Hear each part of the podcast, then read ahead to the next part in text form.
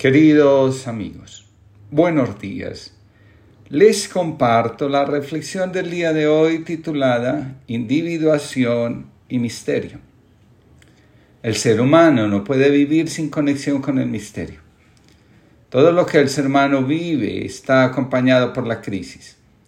Desde que nacemos hasta que morimos, la crisis es nuestra compañera de camino. Una de las crisis más importantes que vivimos es la que corresponde al proceso de individuación. A ese momento en el que nos damos cuenta que estamos llegando a la cima de la vida y también al descenso. Darnos cuenta que no permaneceremos jóvenes todo el tiempo, que la vida es mucho más de lo que soñamos y perseguimos, que la felicidad está más allá de las posesiones, es un movimiento muy intenso para el alma la lucha interna que se libra es, la mayoría de las veces, intensa y una fuente de confusión enorme. El desafío humano no consiste en evadir las crisis, tampoco en evitarlas. La resolución adecuada de la crisis marca el proceso de madurez. Quien no resuelve la crisis porque se dedica a evitarla en lugar de crecer, Comienza a vivir anclado en la añoranza, el resentimiento, el miedo y muchas veces en la enfermedad. En la medida que permanecemos fieles a nosotros mismos, podemos decir que la vida ha tenido sentido y que vivir vale la pena.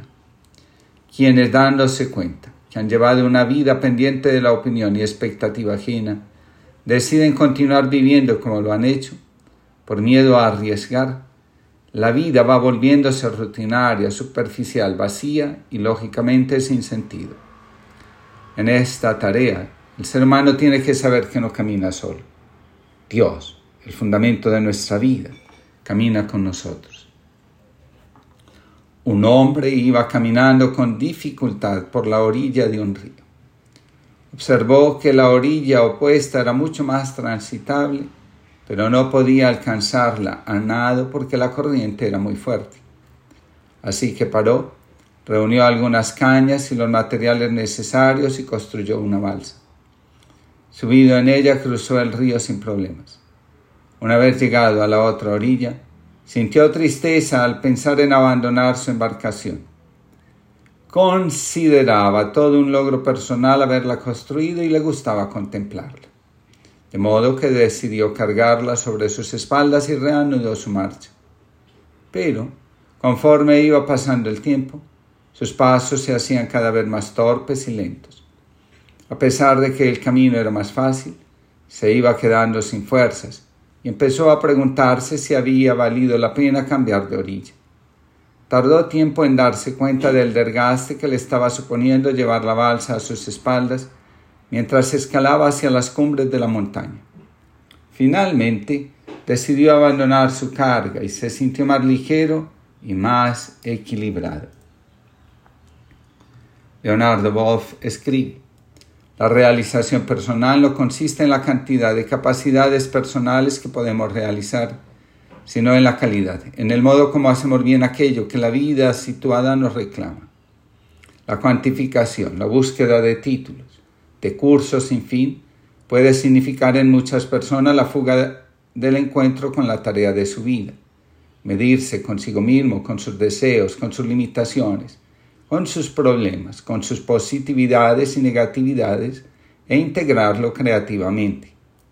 Huir de la acumulación del saber inocuo que más ensoberbece y aleja de los otros es lo que nos madura para poder comprender mejor a nosotros mismos y al mundo.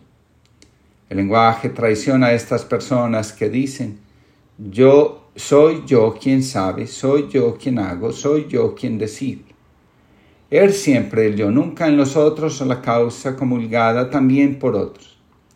La realización personal no es tanto obra de la razón que discurre sobre todo, sino del espíritu, que es nuestra capacidad de crear visiones de conjunto y de ordenar las cosas en su justo lugar y valor. El espíritu es descubrir el sentido de cada situación. Por eso es propio del espíritu la sabiduría de la vida, la vivencia del misterio de Dios descifrado en cada momento. es la capacidad de ser todo en todo lo que se hace. Espiritualidad no es una ciencia o una técnica, sino un modo de ser entero en cada situación. Vamos realizando nuestra existencia, llenándola de sentido, en la medida que vamos aprendiendo a relacionarnos con las experiencias límites que forman parte de la existencia. La enfermedad, el fracaso, la muerte de los seres queridos, los distanciamientos y la propia condición, enfermedad, vejez y muerte, son las experiencias que nos revelan la vulnerabilidad y fragilidad de nuestra condición humana. Sin la pregunta, ¿qué le da sentido a la vida?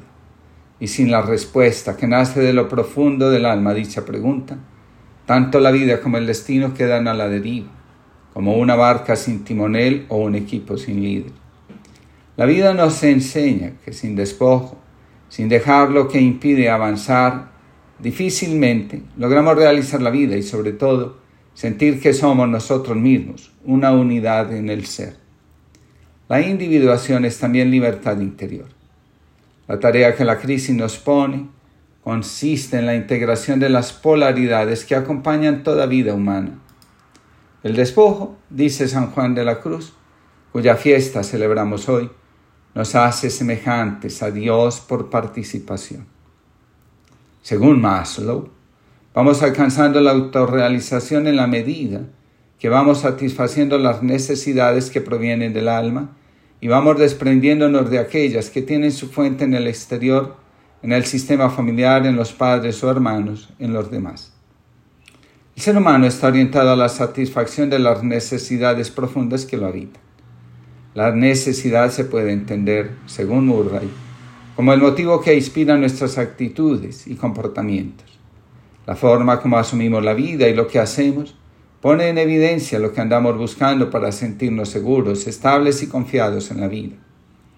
Algunos van por la vida evitando la humillación y el oprobio.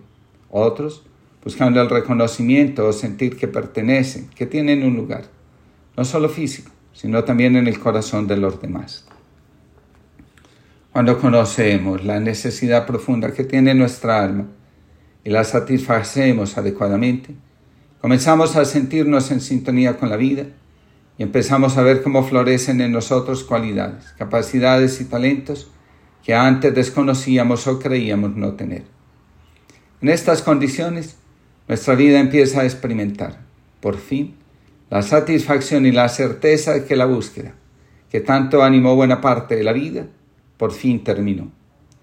Cuando se satisface una necesidad, por ejemplo la de subsistencia, empezamos a experimentar el deseo de sentirnos seguros. Así, sucesivamente, hasta que llegamos a sentir que nuestra vida es plena si trasciende, si entra en comunión con Dios, una fuerza capaz de abarcarlo todo y a todos. La necesidad es la falta de algo. Así aparece la insatisfacción en el alma. Vamos pasando de la satisfacción de las necesidades fisiológicas a las de seguridad, amor y pertenencia, estima y finalmente autorrealización y trascendencia. Cuando llegamos a estas dos últimas, empezamos a comprender que la vida se va realizando plenamente cuando nos abrimos a la acogida del misterio. Lo anterior significa, nos damos cuenta que la vida consiste en realizar todo lo que podemos llegar a ser. Cuando logramos una identidad e individualidad plena. En palabras de Pablo, la autorrealización se alcanza cuando somos capaces de decir con honestidad, dejé de estar habitado por el yo, quien vive en mí ahora es Cristo.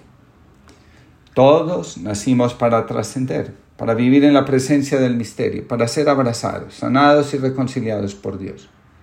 Pero la necesidad de seguridad, de pertenencia, de estima, de ser valorado se convierte, por decirlo de alguna manera, en la fuerza que nos sabotea e impide alcanzar el mayor objetivo de la existencia. Abraham Maslow nos enseña que vivimos en la presencia de Dios cuando, conectados con nosotros mismos, desarrollamos nuestro potencial, despertamos nuestras mejores cualidades, mejoramos nuestra actitud ante la vida y sobre todo cuando nuestros motivos están inspirados por descubrir la verdad, crear belleza, producir orden y fomentar la justicia. Quien está lleno de Dios va por la vida haciendo sus obras. En palabras de San Pablo sería, el hombre que vive en presencia del misterio, por donde va, esparce el buen olor de Cristo. Hay días en que extraño todo y a todos. Hay días en que me invade la nostalgia. Esos días en los que me toma preso la melancolía. Son esos inevitables días en, en los que no dejo de pensar en que todo tiempo pasado fue mejor. Hay días en los que quisiera tornar atrás y olvidar todo, todo, todo. Empezar desde cero, recomenzar desde el fondo. También me pasa que quisiera girar el volante, cambiar de dirección, dejar de avanzar, no sentir, no pensar y a veces no existir. Y no es que quiera morir, sino que más bien quisiera ya estar contigo, en ti y junto a ti. ¿Para qué esperar más? Dame tu gracia, dame tu paciencia, dame tu luz, dame tu paz. Une en ti todos mis dispersos pensamientos, mis desordenados deseos y, y mis desparramados sentimientos dame tu amor, dame tu gracia, te lo ruego. Y te prometo que no pediré más. Amén. Genaro Ávila Valencia.